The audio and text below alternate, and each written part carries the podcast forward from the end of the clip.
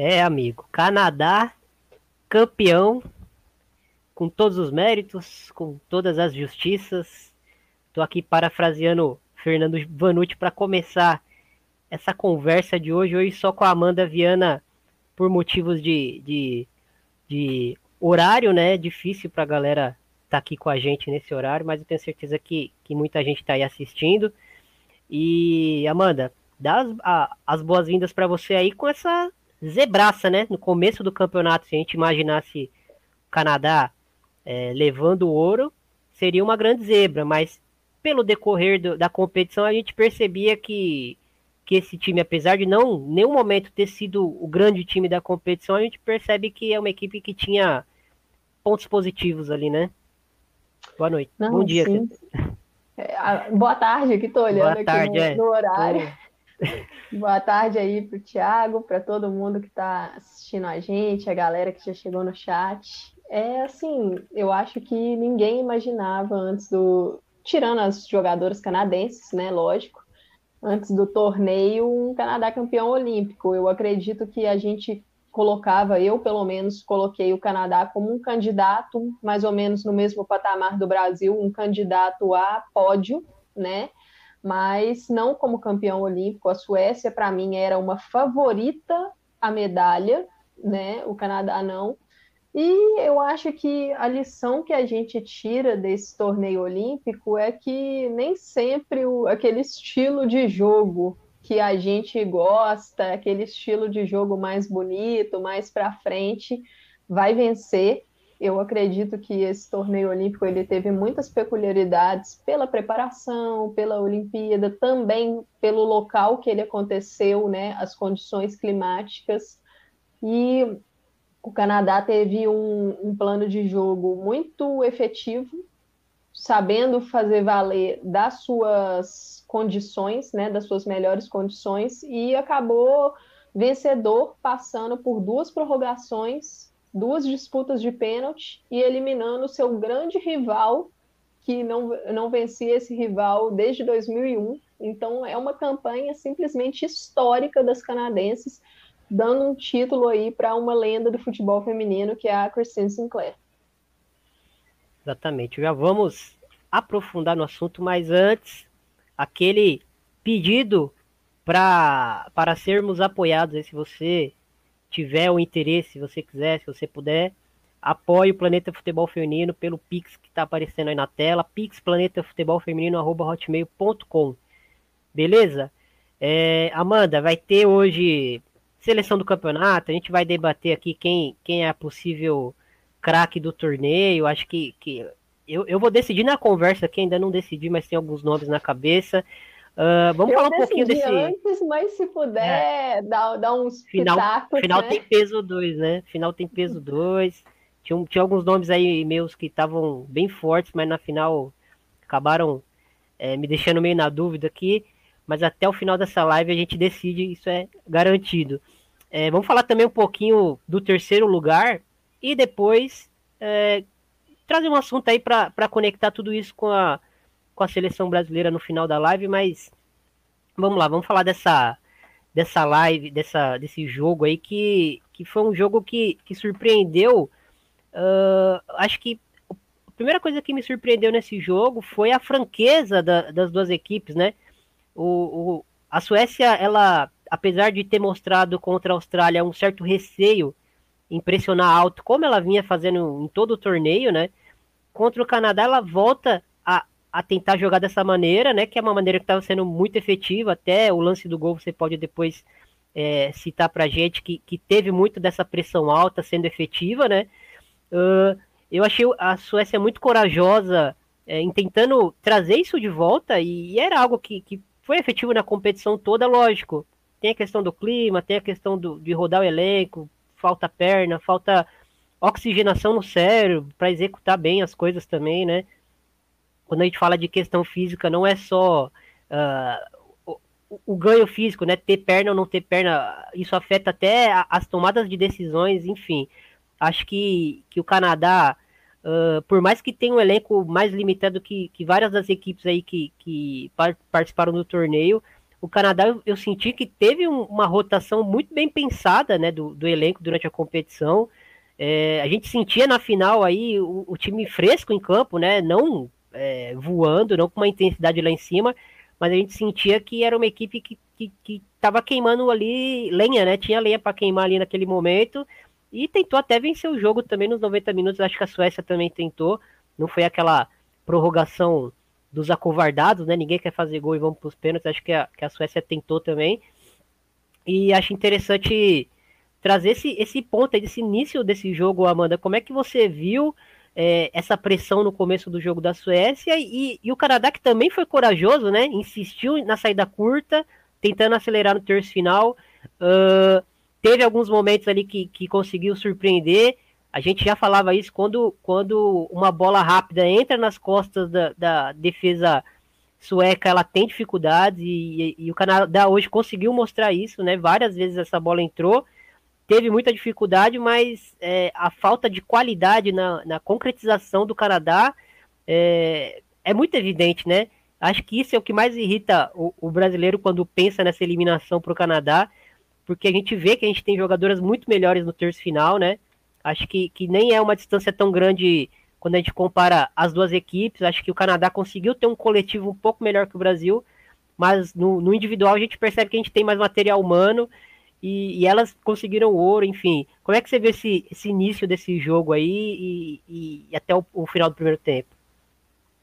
Então, é, o, a seleção da Suécia, eu acredito que a imagem que ela deixou para o mundo, né? Não só para a gente aqui, mas acho que para o mundo. Depois daquele jogo contra os Estados Unidos, eu acho que ela não conseguiu repetir na, no torneio olímpico. Eu não sei se foi porque elas estavam com uma fome maior naquele jogo, eu não sei se foi porque elas encaixaram muito bem naquele jogo, se a questão física acabou pegando, ou também se a pressão de, de passar a ser a favorita né, ao, ao título do torneio após aquele jogo acabou pegando.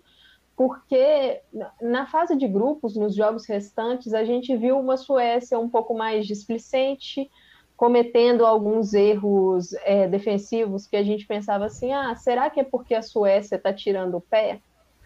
E aí a semi, a, as quartas de final da Suécia foi contra o Japão, o Japão é, talvez seria o adversário ali mais é, vencível, vamos dizer assim, conseguiu pressionar um pouco a Suécia, mas aí a semifinal contra a Austrália me preocupou, porque eu vi uma Suécia muito assim, cozinhando o jogo e eu não sabia se era postura, se era sentir o um momento ou se era tipo assim, tô, tô cansada, tô tirando o pé, me poupando.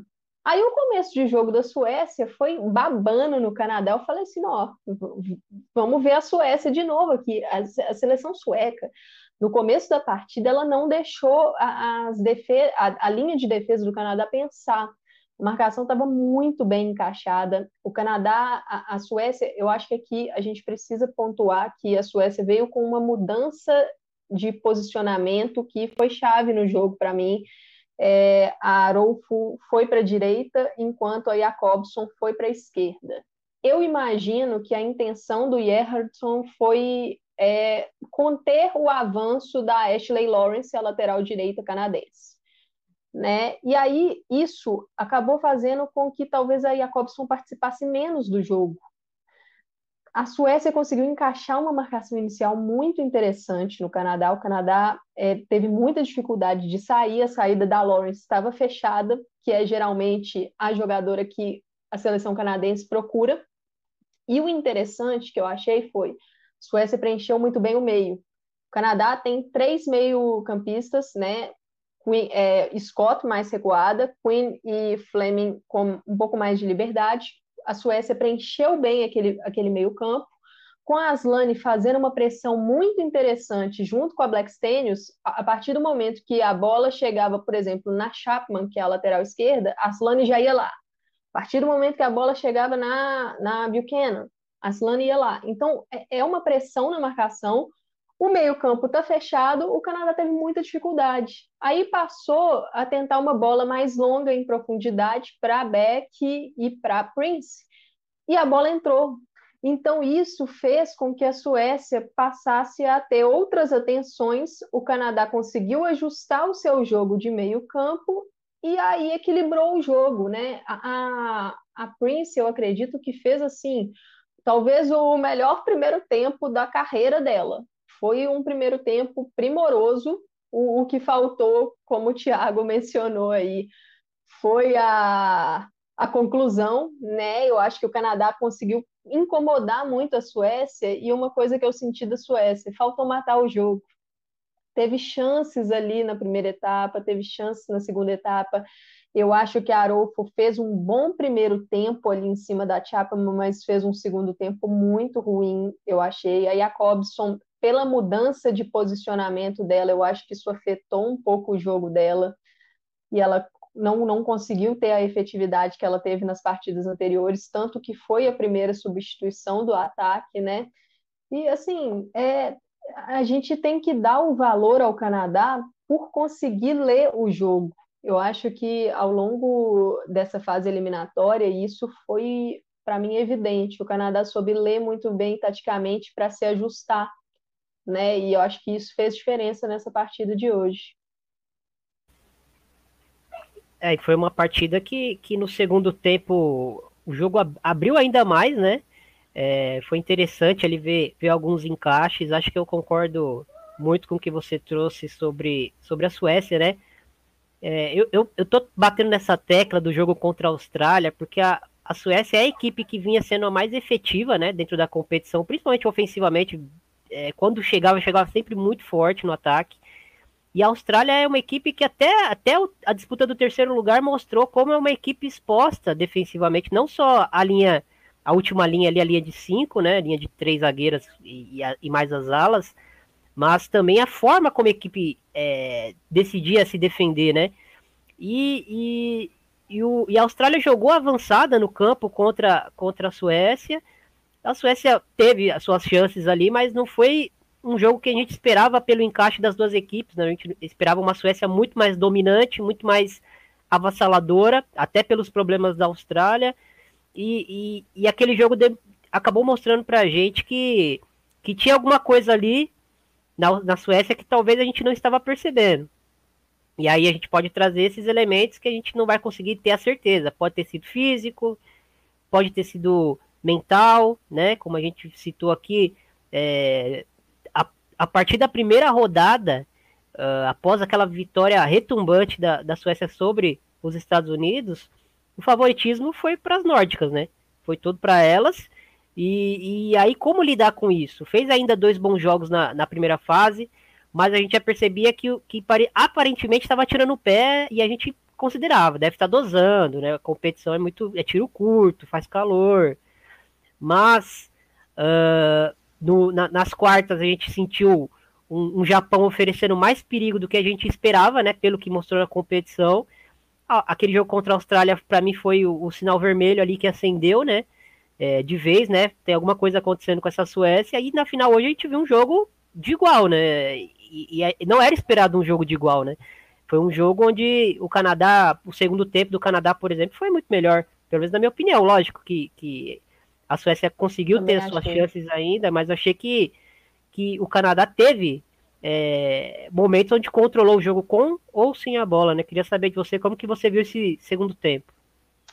Então, é, eu, eu vi o jogo canadense sabendo posicionar muito bem ali, fechando as duas meio-campistas, duas e três, no caso, da Suécia. A Siger e a Angelo Dalo, que para mim a dupla fez um, um, a dupla fez assim uma Olimpíada muito boa e juntando a elas a Aslane, eu acho que o trio de meio campo, meio campistas da Suécia foi muito bem na, no torneio olímpico e eu acredito que a chave do Canadá foi esse ajuste ali na, na segunda etapa a, a Scott e a Fleming, é, Queen e posteriormente Julia Grosso, que para mim foi uma substituição perfeita da, da Beth Priestman, conseguiram neutralizar e a Suécia passou a jogar, talvez, com algumas bolas longas, que não é necessariamente a característica da equipe, né? É uma equipe que, que o jogo costuma passar mais pelo meio-campo.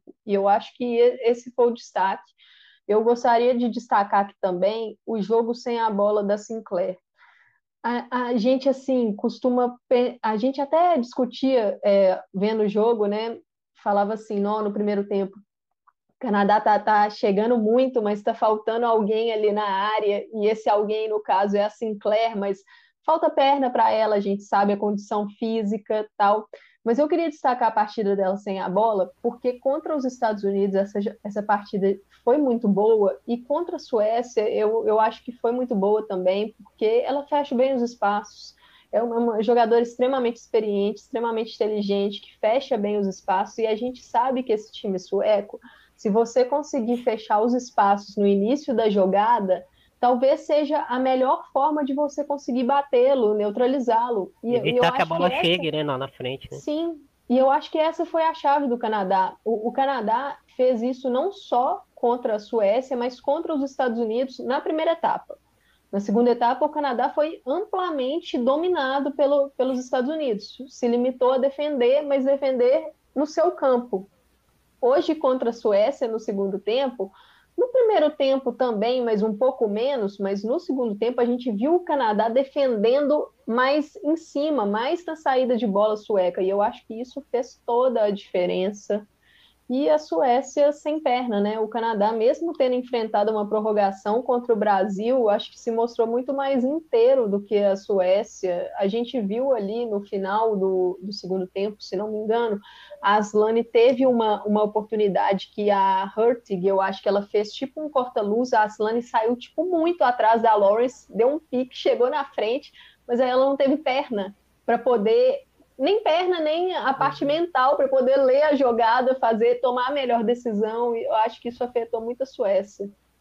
Sim, eu achei legal você trazer esse aspecto da, da Sinclair, porque é, hoje o, o, meia atacante né, no, no futebol, é, ele é muito exigido fisicamente, né? A gente acha que, que ah, é o 10 clássico, ele faz o que quer, a bola que corre, sei o quê. Mas o, o, o 10 hoje, ele atua no, no setor mais congestionado do jogo, né? Você está entre a, as linhas das volantes e das zagueiras, ou seja, você está entre as linhas das jogadoras que melhor combatem e que melhor tem posição física no time adversário, possivelmente. Então ali você já vai sofrer muito com choque, né? Você vai toda hora tomar choque. Você precisa é, ter uma leitura 360, né? Porque você precisa saber o que está acontecendo nas suas costas quando você recebe a bola e você precisa estar tá cuidando do que está acontecendo na sua frente né? Então você vai receber, tentar girar, girar, e aí você vai precisar de físico, né? Por exemplo, hoje a melhor camisa 10 para mim, desse estilo, né, é a Marozan. Mas a Marozan, ela tem físico para receber de costa e tomar a pancada, né? E aí eu vejo muita gente, por exemplo, falando da Marta, falando da Andressinha, jogando nessa função. Eu não vejo elas em alto nível, né, numa competição de alto nível como uma Copa ou Olimpíada, conseguindo ter um bom desempenho justamente por isso, porque é um setor onde você precisa ser muito rápido na leitura do que está acontecendo, você precisa ter refino técnico e elas têm para executar, mas você também precisa ter físico, porque você vai ter, vai ter que lidar muito com choque, né? E a ela consegue fugir do choque porque ela é muito ágil. Mas a gente percebe como ela sofre um pouco durante os jogos. Às vezes tem bola de costas que ela não consegue reter. Toda bola que vem para ela, ela tenta resolver de primeira, né? Mas ela é uma jogadora mais fresca, mais móvel do que essas duas que eu comparei. E, e aí, trazendo para Sinclair, a Sinclair não tem essa mobilidade como ela já teve antes, mas ela nunca foi uma jogadora super móvel, né? Ela sempre teve esse corpãozinho, mas ela aguenta muito choque, né? Então é o setor onde ela consegue render e é o setor onde, inacreditavelmente, o Canadá precisa mais dela. Falta ela na finalização? Falta. Mas se ela não faz aquela função ali de 10, a bola nem chega para a finalização das pontas, né? Ou das atacantes mais, mais ágeis, mais móveis ali. Então, tipo, eu tenho muito essa leitura com a Sinclair que ela, hoje ela joga onde dá para ela jogar e não precisa ser 90 minutos, né? Quando ela sai, o jogo já tá mais espaçado e a Fleming geralmente consegue assumir mais esse, esse controle ali da, da armação das jogadas quando o jogo já tá mais espaçado no segundo tempo. A gente percebe que a Fleming consegue participar nos 90 minutos com, com, com uma boa intensidade, né? É, e assim, eu acho interessante trazer isso porque é, a gente não pode comparar a Sinclair com a Marta diretamente, porque acho que são jogadoras com características diferentes, né? Desde quando surgiram até o momento atual de cada uma delas, acho que são, são jogadoras bem diferentes. Acho que a Sinclair a gente consegue comparar male male com o que a Gláucia faz no São Paulo, né? A gente olha para ela é uma centroavante. Aí a gente olha para o jogo, a Gláucia tá na entrelinha ali recebendo bola e armando o jogo, né? Só que a Gláucia tem um pouco mais de perna hoje para chegar na frente e finalizar. Joga também numa competição onde o nível de, de intensidade é um pouco menor, de embate físico também, enfim, aí é outro contexto. Mas assim, só para trazer uma comparação para a galera conseguir entender mais ou menos o que eu estou falando.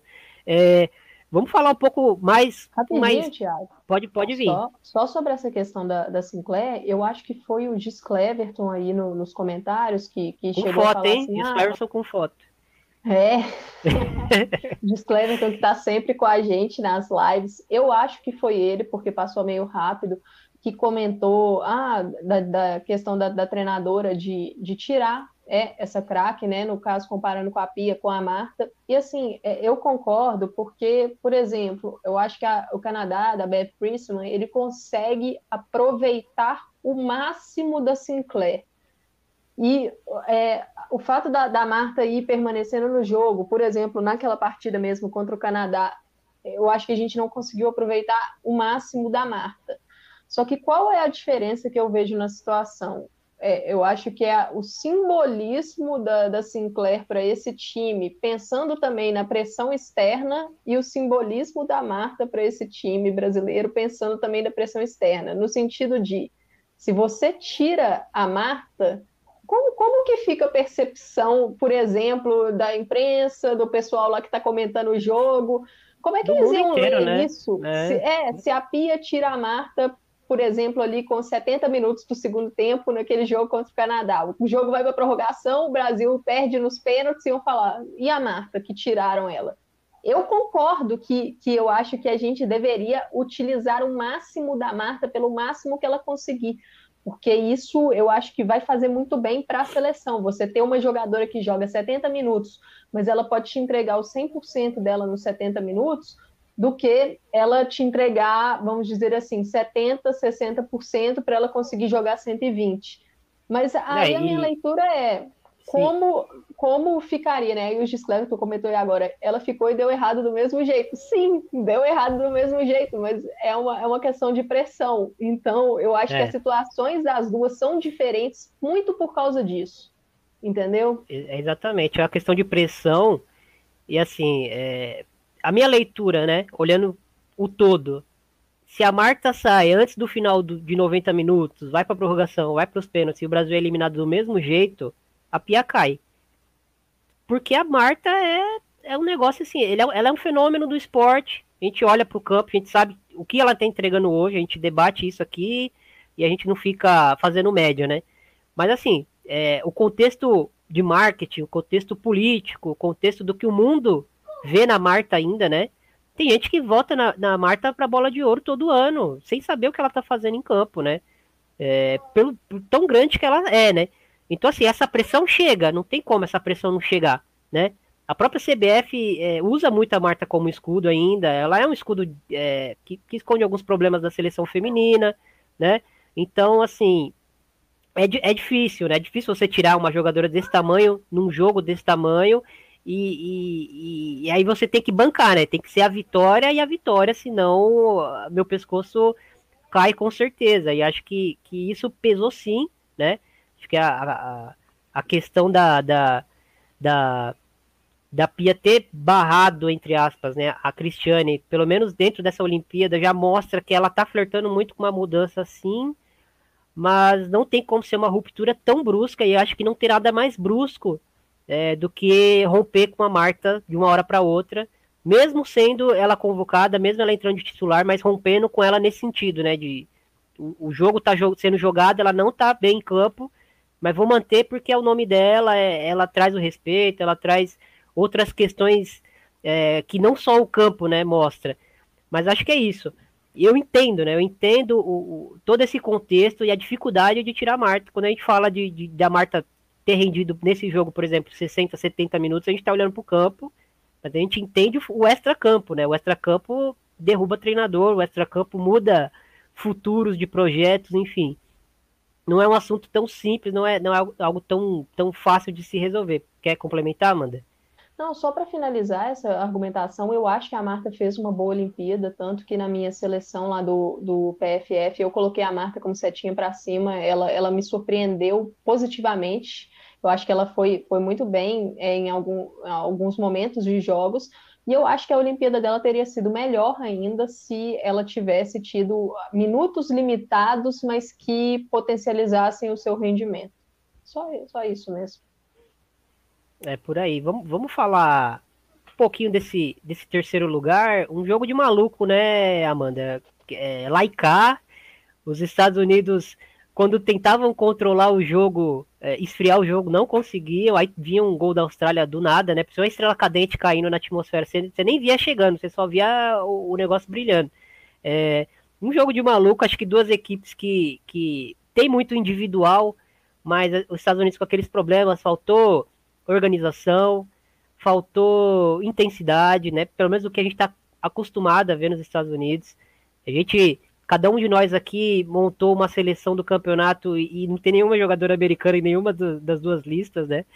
É, é, é, engraçado por isso. E pelo, pela parte da Austrália, é aquilo, né? Uma equipe que ofensivamente é muito perigosa, é muito versátil, é muito difícil de prever o que vai acontecer, porque ela é tão desorganizada que você não consegue saber o que vai acontecer ali. Mas em contrapartida, defensivamente, é uma equipe que, que te dá uma chance de gol a cada 10 minutos, né? Então, assim, é, para quem acordou 5 horas da manhã, teve um entretenimento em seu mais puro estado nesse, nessa partida, sabe? Tipo assim, foi uma vários gols com nível de pelada de fim de ano, você entendeu? Eu acredito até que todos os gols eles tiveram origem em alguma falha. Eu não estou tirando o mérito de quem marcou o gol, porque eu acho que todos eles tiveram méritos de quem marcou, mas eles tiveram origem de alguma falha. O golaço olímpico da Rapinoe, a bola foi em cima da goleira Maika.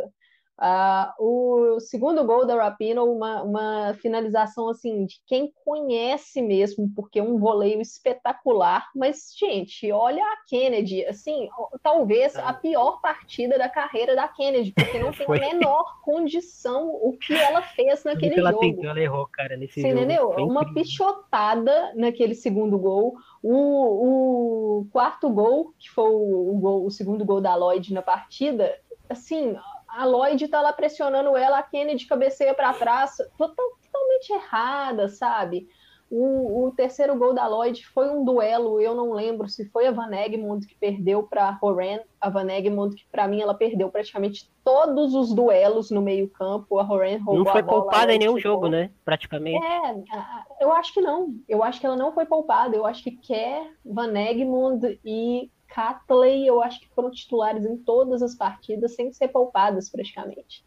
E os gols australianos, para mim, eles exemplificam os erros da seleção dos Estados Unidos, erros que não começam na defesa, erros que começam lá no ataque, um problema gritante de organização do sistema defensivo dos Estados Unidos assim, muito grande mesmo. Eu, eu acho que a gente viu talvez o pior torneio defensivo dos Estados Unidos. E olha que foi um torneio ruim ofensivo dos Estados Unidos, mas a, a postura delas defensivamente foi terrível. Terrível, terrível.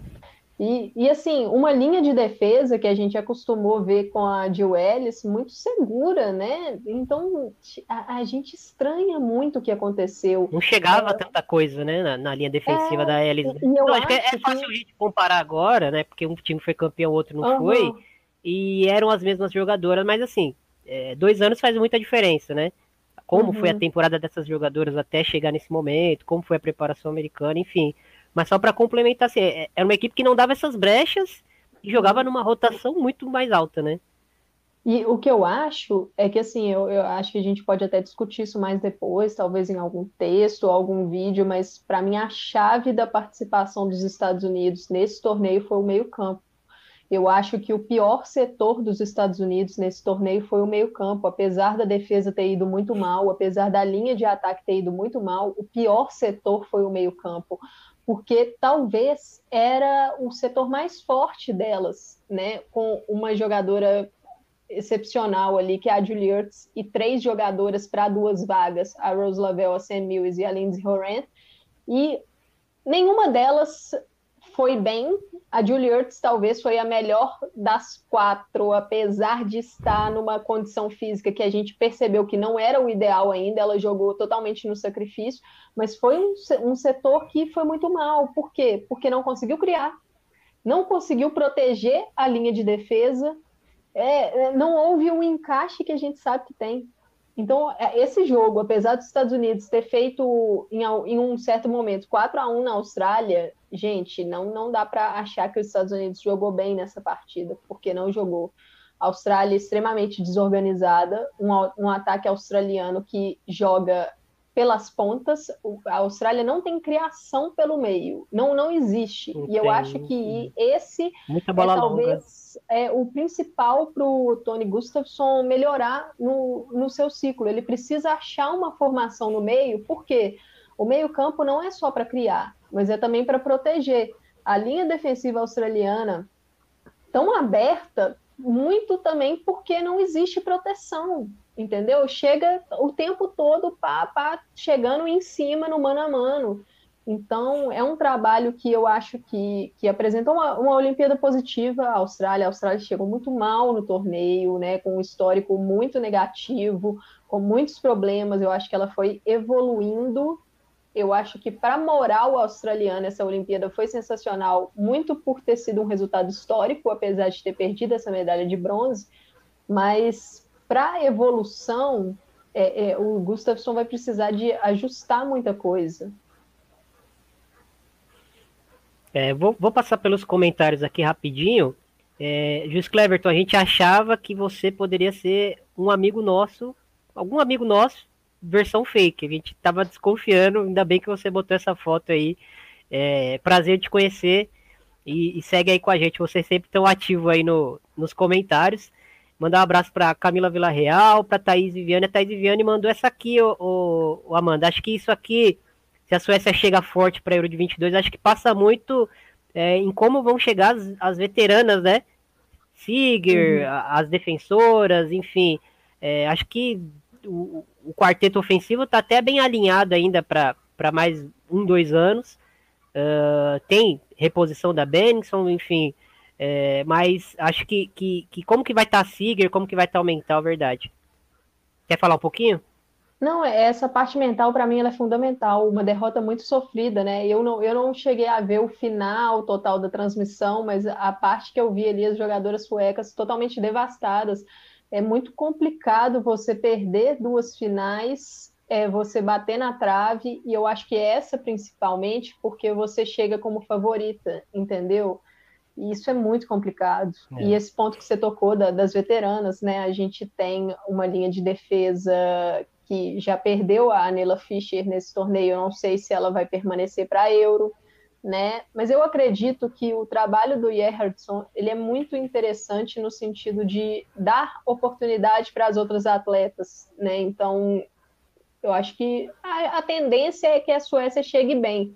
Mas como você falou, depende muito das outras, né? É. Também depende de como vai ser trabalhado esse ciclo aí. Outra perguntinha pra gente aqui do Marcelo Santiago. Essa, essa medalha de bronze tira a pressão do treinador dos Estados Unidos ou teve a faixa o bronze é obrigação? Eu acho que medalha era obrigação, é, mas acho que o bronze não não está sendo bem recebido lá, né, Amanda? Olha, eu vou te falar, eu estou lendo muito uh, os jornalistas dos Estados Unidos, aí às vezes alguns comentários, né, que a gente tem a percepção dos torcedores, e assim, é, é um sentimento de fracasso, e eu sinto que muitos deles, por gostarem do Vlad Kondonovski, estão tristes, estão desapontados, eles, né? Criticam meio assim, levemente, mas você percebe que eles querem criticar mais porque foi, além do, do resultado ruim, foi uma performance péssima. Eu acho que é o que mais pesa, né? Exatamente. Eu acho que é o que mais pesa é a performance. O desempenho e, foi muito problema, abaixo. Muito abaixo. E eu acho que o problema é você ver se ele vai conseguir fazer uma renovação bem. Né? É, é, complicado. Eu acho que ele, mesmo com, com esse bronze, ele sai problemático. O fato de não ter opções no mercado para uma troca de treinador vai é, no, no lado dele, porque ele acaba conseguindo manter um emprego porque não tem muitas opções né, livres. Então, mas, mas eu acho que foi, foi decepcionante. A sorte dele é que a grande competição é a Copa do Mundo, então não tem outra competição aí no meio para ele derrapar. Né? É. Agora é, é preparar. Teve dois anos aí, não chegou muito bem. Vamos ver com quem ele vai seguir contando, quem vai sair desse desse próximo ciclo aí dentre as americanas. Acho que a Lloyd deixou uma impressão mais positiva do que a Morgan, né, que é mais jovem, é veterana, mas é mais jovem, enfim. Tô bem curioso para ver como se vai se dar essa, essa sequência aí americana.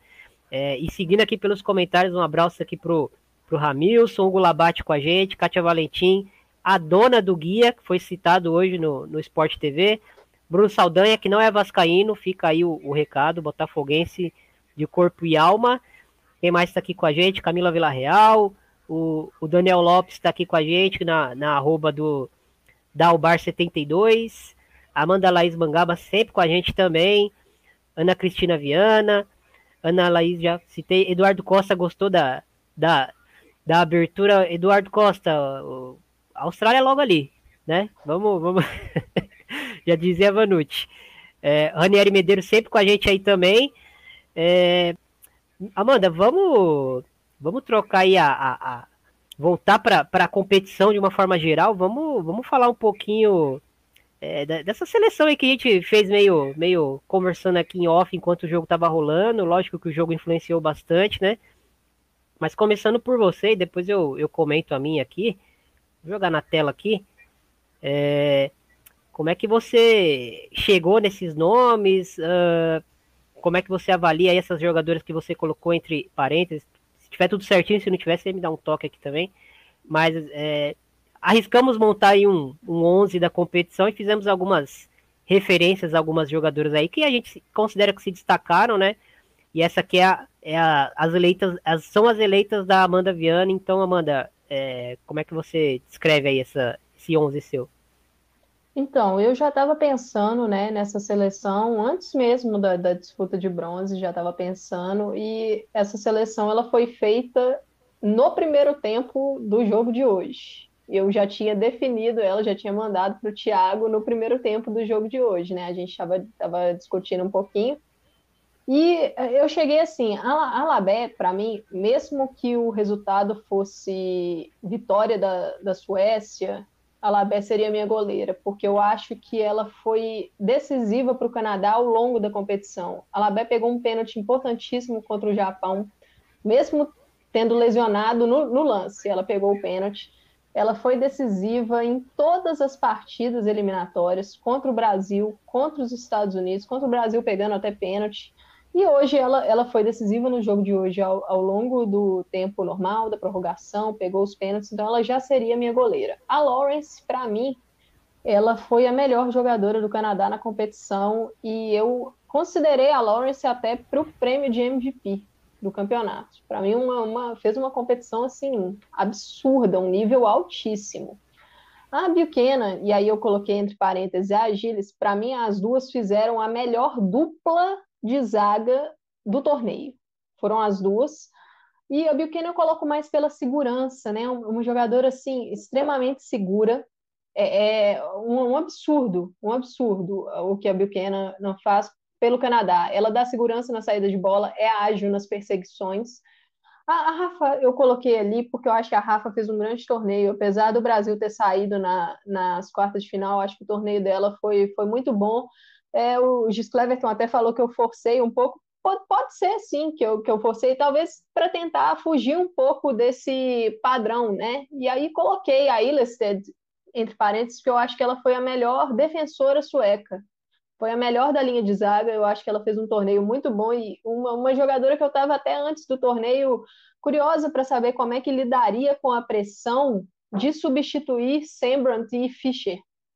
E eu acho que ela foi muito bem ali eu até tinha conversado com o Thiago que a Buchanan seria a minha zagueira titular e eu tinha deixado uma lacuna na segunda, entre a Rafa, a Gilles e a Illested. E eu acabei escolhendo a Rafa, mas mesmo, talvez para colocar uma brasileira, mas poderia ter sido nem, tal, uma das outras duas. A lateral esquerda foi a, a posição mais difícil para mim. Eu acho que nenhuma se, se destacou totalmente. A minha opção, a outra opção seria a Chapman canadense pelo fato de ter sido segura, mas ela não me convenceu tanto assim. Eu coloco a Catley porque ela fez uma diferença extrema da Austrália para a Austrália quando o treinador a colocou como ala esquerda ali foi, foi muito bem, ela foi decisiva. E aí ele acabou voltando ela para zagueira, o que não deu para entender, mas tudo bem. É, ali no meio-campo, a, a Siger fez uma, uma Olimpíada para mim monumental. Talvez não aparece tanto, mas foi soberana. A Fleming, o Thiago tinha até conversado comigo aqui. Talvez a Fleming a MVP desse, dessa fase eliminatória, né? Extremamente segura, fez uma partida, uma fase eliminatória muito dinâmica ali no meio-campo e gelada nos momentos de decisão, em todos os pênaltis, extremamente gelada, e uma jogadora super jovem, se não me engano, acho que 23 anos, não sei, é. a Fleming. Como diria a Tite, Amanda, é coração quente e cabeça fria. Sim, sim. É, assim, o que ela fez pelo, pelo meio-campo do Canadá no, nos momentos grandes, né, foi uma loucura. Aslane, para mim, é, a gente vai ver depois, eu coloquei a Aslane como craque do torneio. Eu acho que ela fez uma Olimpíada excepcional com e sem a bola. O problema da Aslane, para mim, nessa final foi que eu acho que faltou perna para ela ali na, na, no terço final do segundo tempo para frente. E, cara, eu acho que ela foi muito, muito, muito bem pela Suécia. Muitas assistências e uma leitura de espaço muito boa, né? A linha de ataque, talvez aqui tivesse mais opções para a gente. Não tem como eu não colocar a Midema pela performance soberana dela na Holanda e no torneio, né? Dez gols em uma única edição de Olimpíadas é, é uma coisa absurda. E a importância dela para o time holandês. A Samantha Kerr eu coloco porque a Austrália chegou onde chegou por causa dela. É, é uma jogadora que ela sozinha ali parece que ela consegue dar uma vida para esse time fez uma Olimpíada para mim muito boa e que acho que foi, não sei, o pessoal aí no chat, eu não lembro quem que perguntou de The Best, eu acho que essa Olimpíada coloca ela como uma séria candidata ao top 3 e quem sabe até ao título pela temporada mais Olimpíada dela. E Arolfo eu coloquei porque eu acho que ela foi a jogadora mais constante do ataque sueco. A Black Stenius acaba tendo mais nome porque ela coloca a bola para dentro, a Jacobson acaba tendo mais nome porque é a mais famosa, mas Arolfo fez assim uma Olimpíada sensacional, eu achei. É, foi mal no segundo tempo para frente de hoje, mas eu acho que ela foi a mais constante. E aí ali eu também mencionei Barda Banda, porque não tem como não falar, né? Dois hat-tricks em dois jogos ali contra a China e a Holanda, não marcou contra o Brasil, mas num time totalmente é, frágil, como a gente viu de Zâmbia em muitos momentos, e o que ela fez para mim foi histórico. Então é basicamente isso. O áudio, Thiago. O que a Bárbara fez foi, foi completamente histórico. Antes de ir para mim aqui, Amanda, cadê? Tinha uma pergunta boa aqui. Uh... Aqui, o, Dan, o Daniel mandou pra gente aqui. É, porque o futebol de bom nível que a gente viu na Copa, o excelente futebol da reta final da Champions, não deu as caras nessas Olimpíadas. Vamos combinar que o nível dessa Olimpíada foi bem fraco. Essa é a opinião dele. É, queria que você falasse um pouquinho, rapidamente, sobre isso e depois eu, eu complemento aqui. Beleza. O que eu achei que aconteceu foi muito reflexo da preparação que a gente teve, né? Que aconteceu por causa da pandemia. As equipes tiveram problemas de preparação e o fato também da Olimpíada ter sido logo após a, o término da temporada, eu acho que isso fez diferença. Tudo bem, ela, ela geralmente é, mas eu acho que com a pandemia, a temporada já foi prejudicada a temporada de clubes, as jogadoras já tiveram uma temporada muito complicada, a gente viu muitas lesões, cansaço, partidas muito condensadas, muito juntas, e aí foi um efeito dominó, eu achei. A gente teve muitas lesões pré-Olimpíada Então, acredito que foi um efeito dominó e não podemos deixar de mencionar também as condições climáticas do Japão, que, que acabaram, para mim, afetando toda a preparação no jogo e o planejamento entre jogos, né?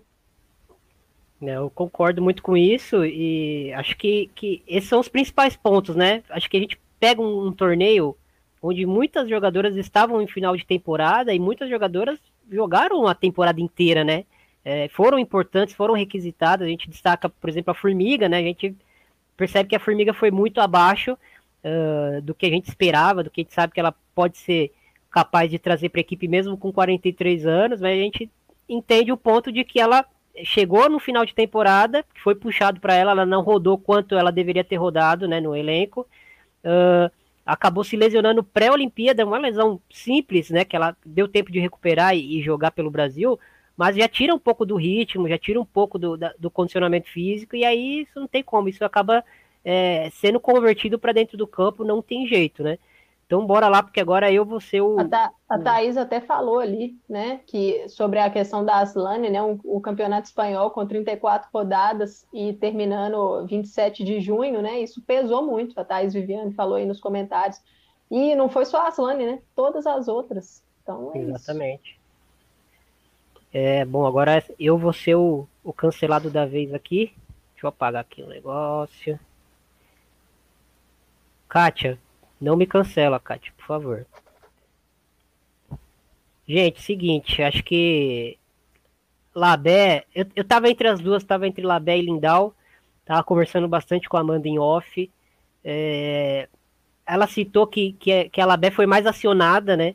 Durante a competição, apesar das duas terem sido muito, muito bem é, requisitadas e entregaram, né?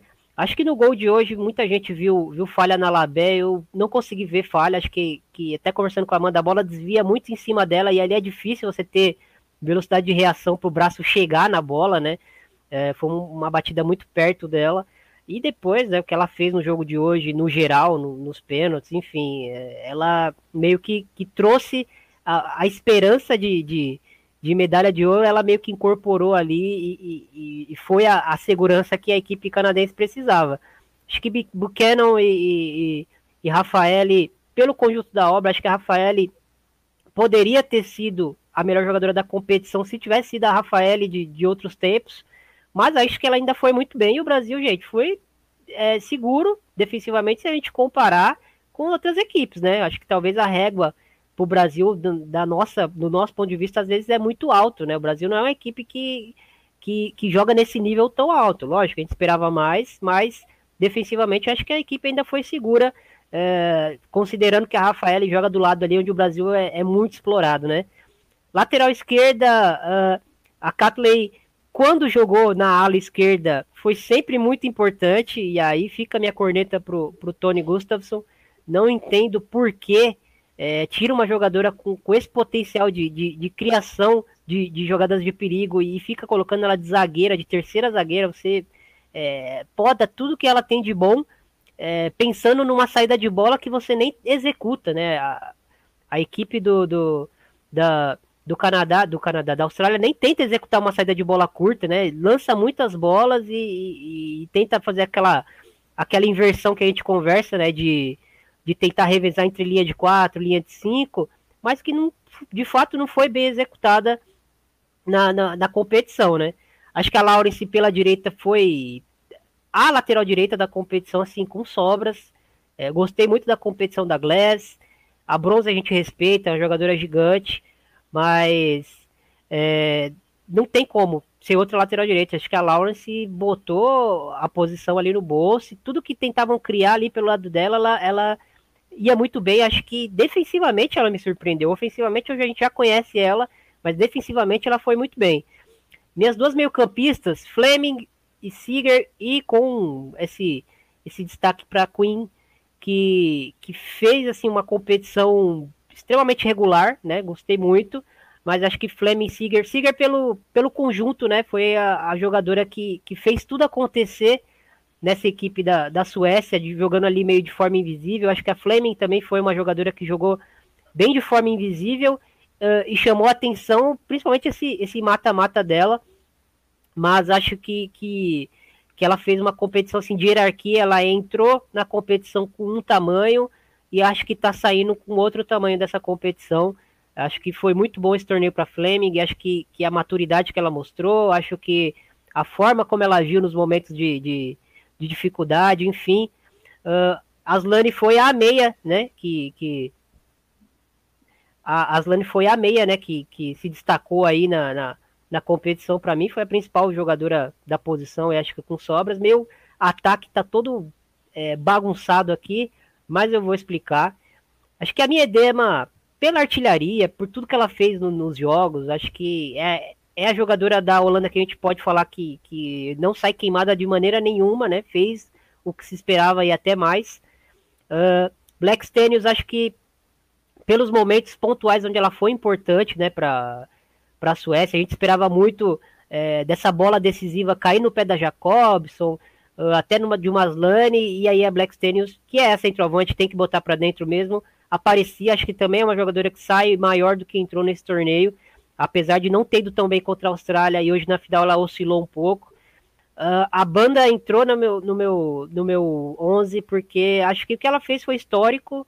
Uh, não tem como, como tirar ela. Ah, mas fez, fez gols em jogos onde ela tomou goleada. Mas, gente, ela fez gol. Ela fez muitos gols. Fez gols em, em equipes grandes né, do futebol feminino. A China é grande no feminino.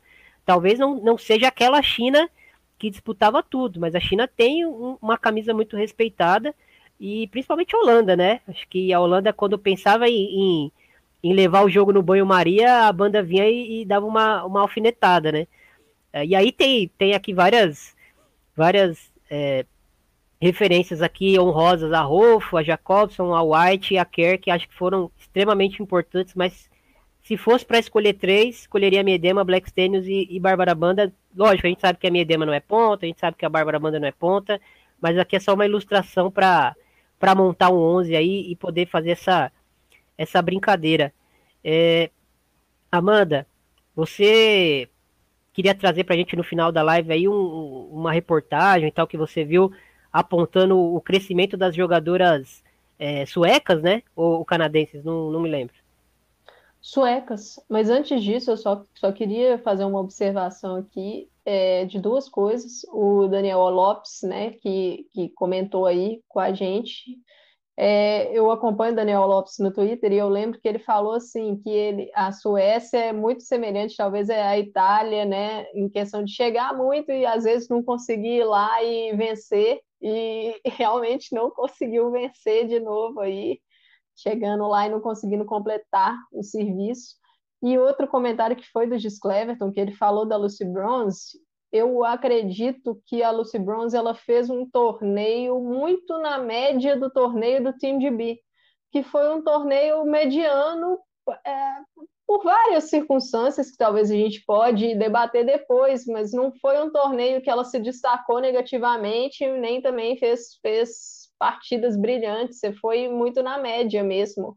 E eu acho que isso vai muito pela, pelo torneio que o time de B fez, um torneio médio, né? E sobre essa questão que o Thiago falou, é, que eu queria fechar aí, é que eu li uma reportagem da Gol, da Amer Rusnak, Ruskai, aliás, né, o sobrenome, e que tem algumas frases, algumas falas do Peter Gerhardsson, o treinador sueco, que eu achei muito interessante para a gente trazer um debate para o que pode vir a ser a seleção brasileira nesse futuro. É, vou ler aqui rapidinho, ele fala assim: a seleção é algo onde pegamos emprestadas atletas de seus clubes e tentamos fazê-las performar em alto nível em um curto espaço de tempo. São os clubes que desenvolvem as atletas e fazem isso a longo prazo. Então, é algo extremamente bom para a seleção ter jogadoras que jogam em alto nível, alto nível nos seus clubes e em ligas de alto nível. Por que, que eu trago isso aqui? Porque a gente percebe que às vezes falta um pouco de competitividade, um pouco de físico, um pouco de intensidade, talvez essa mentalidade de estar tá em, em, é, tendo uma disputa pau a pau sempre para vários atletas brasileiros. E eu acho que isso, nesses próximos anos, a gente precisa mesmo ver se a gente consegue fazer com que o, o nível da nossa liga aumente constantemente. Eu acredito que o nível do, do campeonato brasileiro está crescendo em, em, crescendo bem, se a gente for pegar já o que foi o, o passado com o que foi para esse, a gente já percebe um crescimento realmente notório, mas precisa crescer muito mais quando comparado com ligas europeias, por exemplo, e de termos as principais jogadoras nossas se aventurando na Europa, entendeu? Sair um pouco da zona de conforto, que a gente sabe, assim, é difícil julgar por, por, pelo critério financeiro, por vários aspectos, talvez família e tal, mas eu acho que falta ainda um risco, né, para que as nossas atletas consigam estar nas grandes ligas. Isso faz muita diferença, faz muita diferença para você pegar uma intensidade para você ter leitura do, do, de um jogo físico, de um jogo tático, coisa que a, aqui no, no, Brasil ainda está sendo desenvolvido. Então, assim, o que eu deixo é isso, é como que a seleção brasileira, como que as atletas, como que a comissão técnica vai conseguir dar esse passo. Porque talvez isso foi algum, um, dos fatores que faltou para a gente, né, nessa Olimpíada. É, quando a gente fala de protagonismo, né, a gente debateu isso, uh, não a exaustão, porque esse assunto dificilmente se esgota, mas a gente falou muito sobre isso na última live da Rede Contínua. Então, quem quiser saber o que a gente pensa sobre como foi a seleção brasileira aí nesse torneio, principalmente é, sobre as jogadoras, né, cada uma ali, é, vai lá no YouTube da Rede Contínua e, e, a última live do Planeta Futebol Feminino foi só sobre isso, mas rapidamente, assim, sobre esse protagonismo, né, porque tudo isso que a gente está conversando implica no final, num protagonismo da jogadora em campo, em grandes torneios, em grandes palcos, né?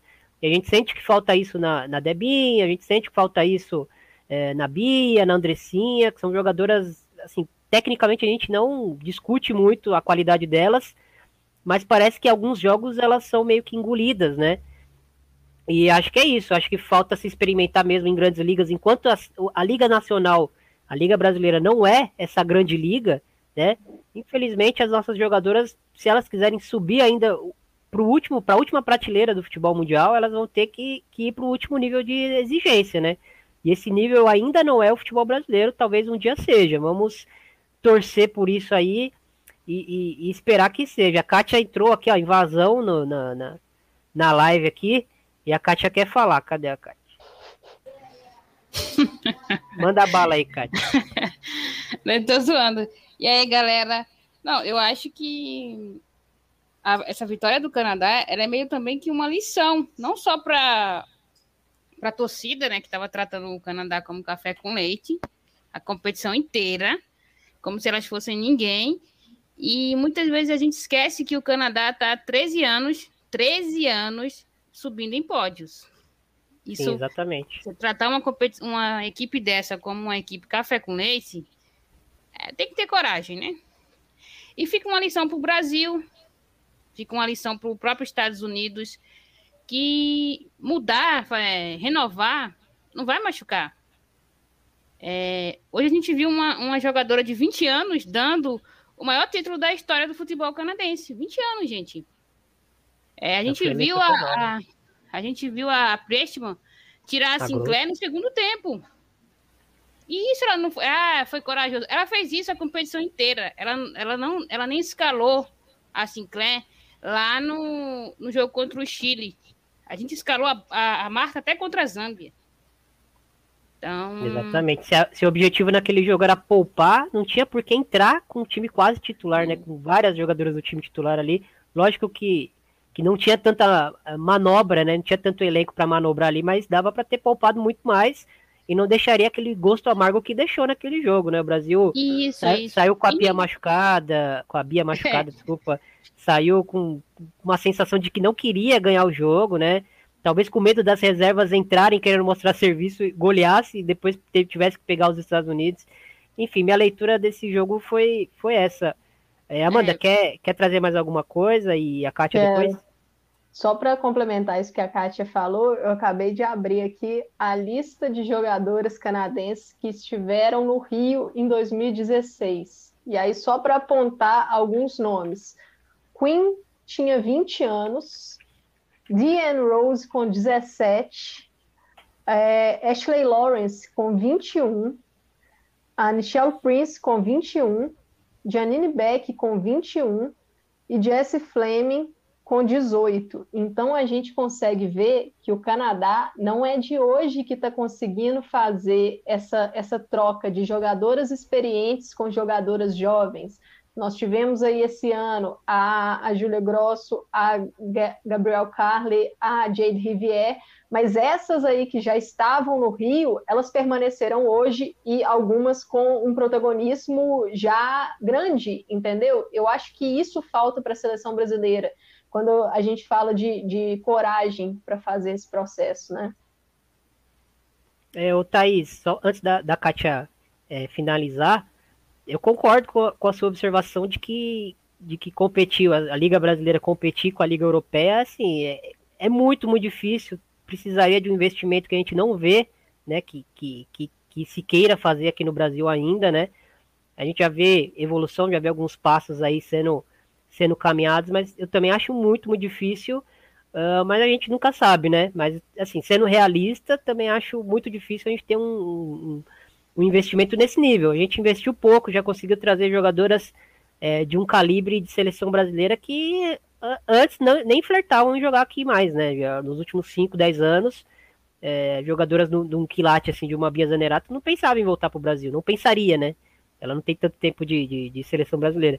Não pensaria em voltar, a própria Andressinha estava bem estabelecida financeiramente na Liga Americana e não pensaria em voltar para o Brasil e, e agora estão voltando, né? Lógico que só isso não é suficiente. Kátia, quer, quer matar o assunto? É, e eu acho que para finalizar né, a nossa passagem, faltou isso, faltou a gente renovar de verdade, né, gente? Porque renovar só quem eu não gosto não é renovação. É, as nossas mais jovens nessa competição, é, que realmente entrou e, fez, e teve a oportunidade de fazer a diferença, foi a Angelina com 21 anos. E a Angelina ela saiu de suplente para uma peça fundamental para a seleção. Então, o que, é que faltou para a gente? Faltou um pouco mais de coragem para mexer onde ia machucar machucar em termos emocionais. E faltou também uma jogadora que assumisse a responsabilidade. É, a, a Jess Flame fez isso com o Canadá, a Ellen White fez isso com a Grã-Bretanha, a, a Kerr, que a gente critica tanto, fez isso com a Austrália, né? A Miedema com a Holanda. A Wang Shuang fez na China, né? A Querendo Wang ou não, com a China. Dentro dessa, dessa é... competição horrenda que a China fez, a Wang Shuang chamou a responsabilidade ali nos três jogos, né? Então, quem que fez isso pelo Brasil? E eu acho que meu maior questionamento é quem hoje pode fazer pode isso fazer. pelo Brasil? E, e, é, acho que o ponto é. Opa, o microfone estava aberto eu fechei. Acho que a gente talvez espere é, que a Marta vá fazer isso com mais frequência do que ela pode fazer hoje, né? E a gente já cria um, uma expectativa irrealista até sobre a Marta e a gente não preparou outras jogadoras para fazerem isso, né? A, a Debinha, até a Era Pia, ela era carregadora de piano e de repente o protagonismo de decidir os jogos caiu no colo dela. A Bia nunca foi preparada, sempre foi a, a, a opção de banco da Cristiane ou a jogadora que marcava pelo lado sem ter característica para isso. Então, é, a gente maltratou muito essas jogadoras que vieram depois dessa geração de ouro nossa aí, né? E acho que a gente tá pagando um pouco pelo, pelo por, o preço por isso também, né? Agora é olhar para Angelina, olhar para Júlia, olhar para outras jogadoras aí, um pouco mais de carinho, lógico. Acho que, que tem um comentário da Thais Viviane numa live recente nossa que ela cita que, que o perfil dessa jogadora brasileira talvez daqui para frente seja menos craque, né, menos Marta e mais Duda, mais Angelina, uma jogadora mais coletiva, mais completa, mas menos craque, né? É, que é um perfil que a gente talvez não esteja acostumado aqui no Brasil, o brasileiro não está acostumado, mas é um perfil que, que dá título também, né? Pode competir das duas maneiras. Acho que o Canadá, com todos os seus problemas ofensivos, principalmente, mostrou que conseguiu competir no alto nível, né? Eliminou o Brasil, não era favorito, eliminou Estados Unidos, não era favorito, eliminou a favorita na, no, na final. Então, assim, dá para competir de diversas formas. A gente vai conseguir, como torcedor, ajustar nossa expectativa, como mídia, a gente vai conseguir ajustar nossa expectativa. Aí, essa é a provocação que, que fica aí para o torcedor brasileiro, né? De, de entender que, que, sei lá, uma Andressa Alves não é uma Marta, que uma Andressinha não é uma Marta, que uma Júlia Bianchi não é uma Marta, que uma Bia Zanerato não é uma Marta, né? É uma excelente e... jogadora, mas não é uma Marta. Eu, eu iria além, né, Tiago? É a gente entender que uma Andressinha, uma Júlia, elas não são uma formiga. Porque quem viu Também. o auge da formiga, que durou vinte e poucos anos, é, a formiga não era só aquela jogadora de marcar, a formiga era completaça, gente. Então, a gente precisa entender isso, e eu vou além quando eu digo que esse perfil que o Thiago citou é o perfil do futebol moderno. É muito menos aquele cracaço e muito mais aquele craque completo que sabe ali jogar para a equipe. A gente faltou isso, faltou coletividade. Porque se tinha jogadores abaixo, faltou a nossa técnica acionar o banco. Mas quem que estava no banco? Então é aquilo. Todo o processo foi marcado por escolhas duvidosas. E a gente pagou o preço. Simples. E sobre o Canadá, é, o Canadá não foi favorito em jogo nenhum. Eu acho que só contra o Chile e o é. Japão o Canadá era favorito. Contra e... o Japão dentro do contexto, né? Porque antes da competição contexto, a gente não colocava. É, muita gente colocava o Japão no pódio e eu até falei, nossa, mas que, que, que jogo vocês viram do Japão nesse período aí, né? É, desde a Copa do Mundo para o Japão estar tá no pódio. Tinha aquele fator casa tudo mais, mas dentro aí dessas seis partidas, o Canadá foi favorito em duas contra adversários bem mais frágeis. Só que é aquilo, quando a gente via a seleção canadense jogar, elas se doavam 200%. Cara, tem um lance ali no, no minuto 115 ou 117 da prorrogação que a, que a Rose tá dando um, um pique indo para cima da defesa ali para segurar a bola. E você pensa, porra, vontade não tá faltando. Então, é isso, gente. Futebol é isso, é coletividade. É, foi um time que por muitos anos dependia ali da sua cracaça e que hoje foi campeão sem ela, com ela no banco assistindo. A, a ironia então... né, do então, destino foi essa, né? Então... Ela foi tal, não, não a pior em campo, mas ela foi discreta, né? Dentro dessa questão discreta. de ser decisiva, ela é, sofreu o pênalti, né? Sofreu o pênalti que deu ali. É. Inclusive, é, é, me incomodou bastante as narrações falando, ah, arregou, pipocou. Gente, desde 2019 que aqui a Sinclair não bate um pênalti importante para a seleção e ela já falou sobre isso. É, que custa, né, dar um Google, que a gente fala, dá um Google, né? Vai, ou vai lá com uma pessoa que está acompanhando bastante, de ó, porque a Sinclair não bate pênalti? Não é, não, é, não é vergonha nenhuma. Vergonha é você ir para uma transmissão e ficar dizendo que a jogadora regou sem saber o que está acontecendo. Né? Fica aí essa farpa aí, que o Thiago não gosta. Mas a gente tem que falar às vezes. Acabamos de perder mais um seguidor aí, não. não tô brincando.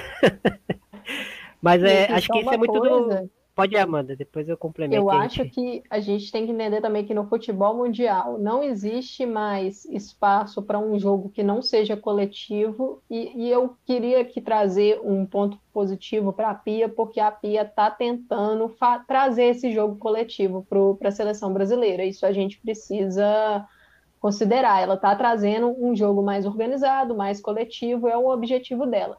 Mas também precisamos falar que não existe mais espaço para uma jogadora que faz apenas uma função ou que joga apenas em um determinado contexto. E na seleção brasileira, especialistas, algumas... né? Tem Sim, muitas especialistas algumas, e muitas. falta jogadoras que, que, que se adequem mais a diversos contextos, como é uma Júlia, como é uma Angelina, uhum. que estão verdes ainda, né, nesse sentido. Exatamente. Pode seguir, desculpa. E isso é não só na seleção brasileira, mas em algumas equipes do, do, do, Brasileirão Feminino, a gente percebe isso, e eu acho que cabe também a própria atleta perceber isso.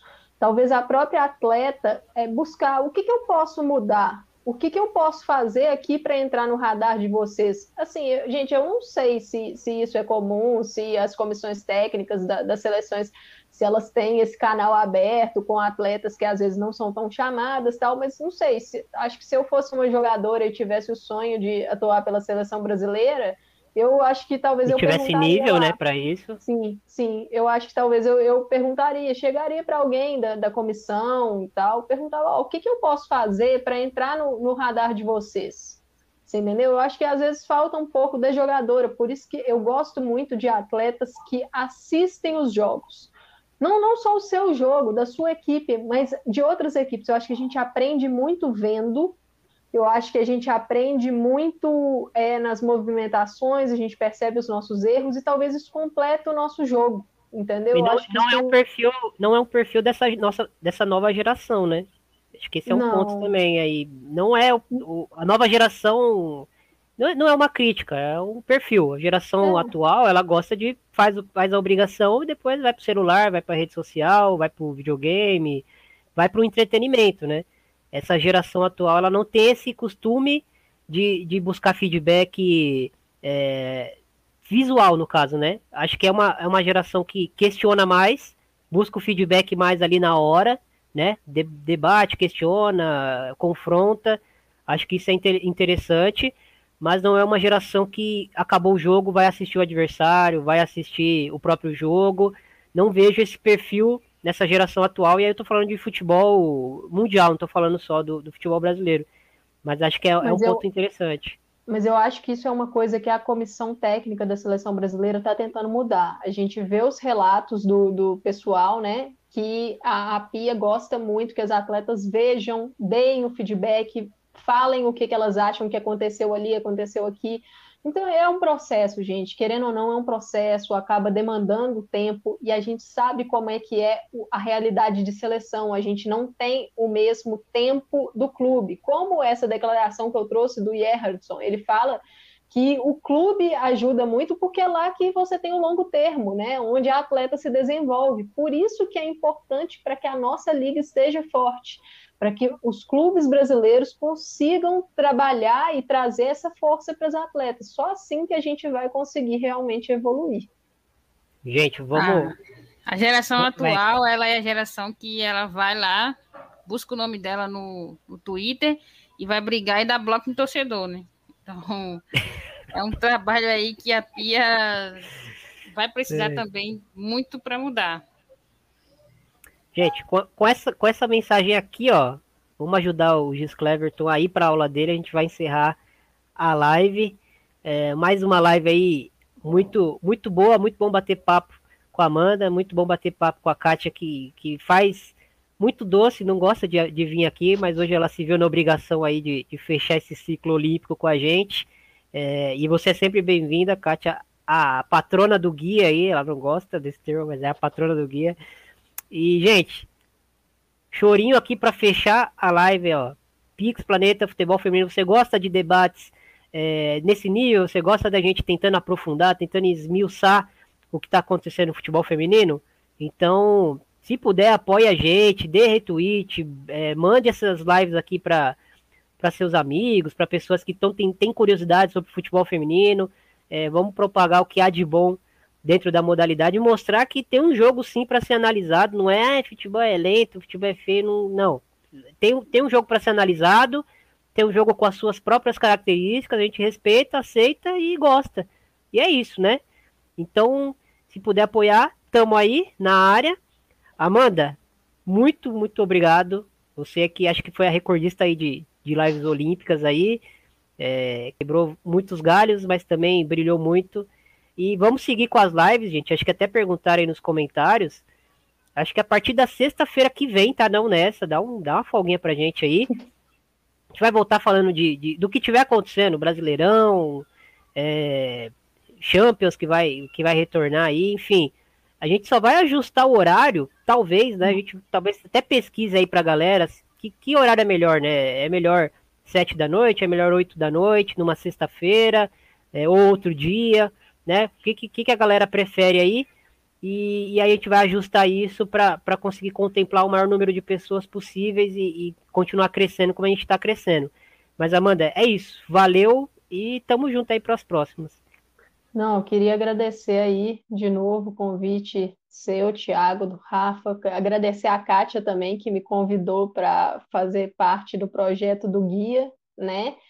E agradecer todo mundo que, que teve com a gente nas lives, assistindo, participando do chat, porque é importante a gente ter esse feedback, né? De, de qualquer forma que ele venha, né? E falar que vamos continuar, como o Tiago falou, tentar, quando ajustar um pouco esse fuso horário de Tóquio aí, voltar ao normal, trazer talvez alguns conteúdos também dessa Olimpíada, algumas percepções, né, que tá, a gente amadurece um pouco mais a ideia para trazer e agradecer aí todo mundo aí. Teve medalha de ouro aí. pro Brasil, Zil, Zil. Kátia, valeu por aparecer do nada aqui, mas como sempre, né? Trazer muito conteúdo aí, você que, que é nota 10 em estatísticas, é, nota zero em polêmicas, tô brincando, não, não são tantas polêmicas assim, mas estamos sempre junto aí, parceira, sempre que você quiser, a porta tá aberta aqui para você falar. Equilíbrio é tudo, né, gente? é, eu que agradeço aí, agradeço vocês por terem comprado a ideia do guia quando eu trouxe essa ideia lá atrás, né? Uma ideia bem louca, mas vocês embarcaram. É, Amanda, paciência de, de debater de madrugada sobre situações. E, e, valeu, galera. É isso. Fiquem ligados aqui no, no canal. A gente vai trazer mais conteúdos ainda. É, se vocês gostaram do guia, né? Gostaram das nossas lives, dá aquela força no Pix também, ajuda bastante o pessoal que tá, tá aí dando duro. É, muitas vezes a gente não tem um, um, um, trabalho, né, por assim dizer, e vocês sabem que viver de futebol feminino também não rola para mídia independente. Então, qualquer forcinha tá valendo. E é isso, valeu, valeu quem curtiu, valeu quem baixou o guia, quem tá nas lives. É, valeu, Gis Clefton, né, nosso fã aí, número um, tava em todas apesar de que ele dá umas, umas botadazinhas na gente, mas está sempre aqui, e é isso. o homem tem aula, para de falar do homem. É, gente, ó, último, último recado aqui, o chefe apareceu. Terça tem live. Tem live aonde? Na rede contínua, no YouTube da rede contínua. Então, se inscreve aqui, se inscreve lá e você não perde nada do que o Planeta Futebol Feminino pode trazer para vocês. Amanda? Só um recado final aí que o pessoal comentou, Eduardo Costa, Camila Vila Real, todos que são do Conexão FAWSL, né? A gente no Conexão, que é um podcast que a gente fala aí no de primeira, a gente vai cobrir essa temporada da FAWSL, os, os times ingleses e pretendemos trazer também lives para vocês. Então, se vocês curtem aí o futebol inglês, bora curtir aí com a gente. É isso aí, gente. Gente, valeu muito aí por essa cobertura. Acho que sem vocês aí não teria sido tão legal, tão agregador, né? Acho que a gente conseguiu trazer muitos convidados que retornarão aqui mais pontualmente, mas retornarão aqui para as lives do, do PFF, até para as lives da rede contínua, dependendo da situação aí, a gente vai. Não consegue trazer todo mundo de uma vez, né? Mas é, agradecer em especial essa galera aí que, que ajudou muito a gente, que, pessoal que ajudou no guia, o pessoal que, que participou das lives aqui. Eu não vou citar nome de um por um, porque é muita gente. Mas assim, valeu mesmo. Isso aqui saiu de uma loucura. Deu conversando com o Rafael. Rafael, posso? Ele falou, pode. Você toma conta? Eu falei, tomo. E, e deu certo, né? Não sei como deu certo. Mas é isso aí, gente. Valeu. Só, só para não cometer injustiça, o Gulabate, Patrícia Zene, Cátia Valentim, Camila Vila Real, Eduardo Costa, todo mundo aí do Conexão Alicia Soares, tá todo mundo aí. Isso aí. Valeu, gente. A Kátia, a Kátia faz parte, mas ela aparece uma vez por ano, né? Só para falar de, de título. Já, já me liguei já, hein, Kátia? Gente, já estamos já estamos jogando fora papo aqui. Vamos encerrar. E é isso aí, gente. Valeu. Grande abraço a todos aí até uma próxima. Tchau.